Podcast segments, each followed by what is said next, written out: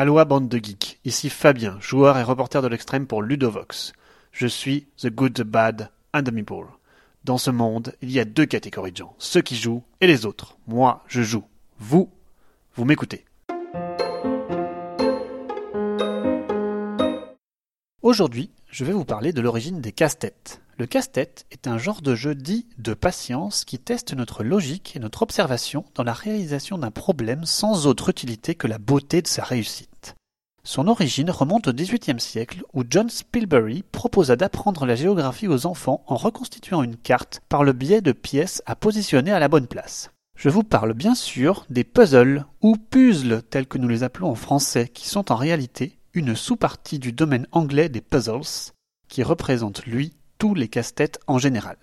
Ça date pas mal, dites donc. Une nouvelle fois, le jeu démontre ses origines lointaines et son omniprésence au cœur de notre culture. Comment parler des casse-têtes sans évoquer l'idole des années 80 Non, non, non, non, je ne vous parle pas de Madonna Bana ni du Monopoly Michael Jackson, mais du Rubik's Cube. L'objet est passé à la postérité depuis sa création en 1974 par M.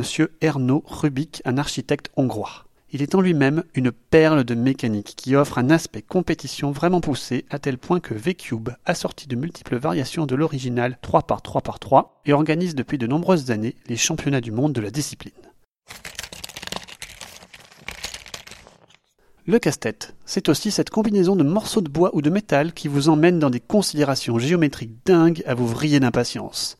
Ce domaine des casse-têtes est toujours en vogue aujourd'hui et connaît des variantes innovantes récemment avec la série des Perplexus où votre adresse sera mise à rude épreuve.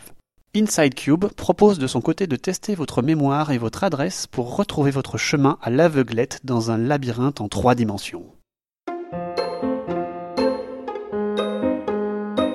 Le public du casse-tête est bien différent de celui du jeu de société classique, car cette activité se pratique plutôt seule. Quoique, le puzzle peut parfois être un vrai travail d'équipe. Voyez donc un des puzzles les plus grands du monde, 32 000 pièces. Cela demande une organisation en béton pour ne pas y passer 10 ans, je peux vous le confirmer. Côté jeu de société, la passerelle se dessine d'un côté par les jeux solo tels Vendredi de l'homme aux cheveux verts Friedman Frisse et surtout Rush Hour ou toute la gamme Smart Games qui propose des défis retors en solo. Petit à petit, le monde du jeu de société en général essaye de proposer des casse-têtes à travers des règles solo. Agricola propose par exemple un défi intéressant et relevé. Et vous? Vous trouvez la patience de vous casser la tête? C'était la Minute le Geek, propulsée par Ludovox. Trêve de blabla et place au jeu.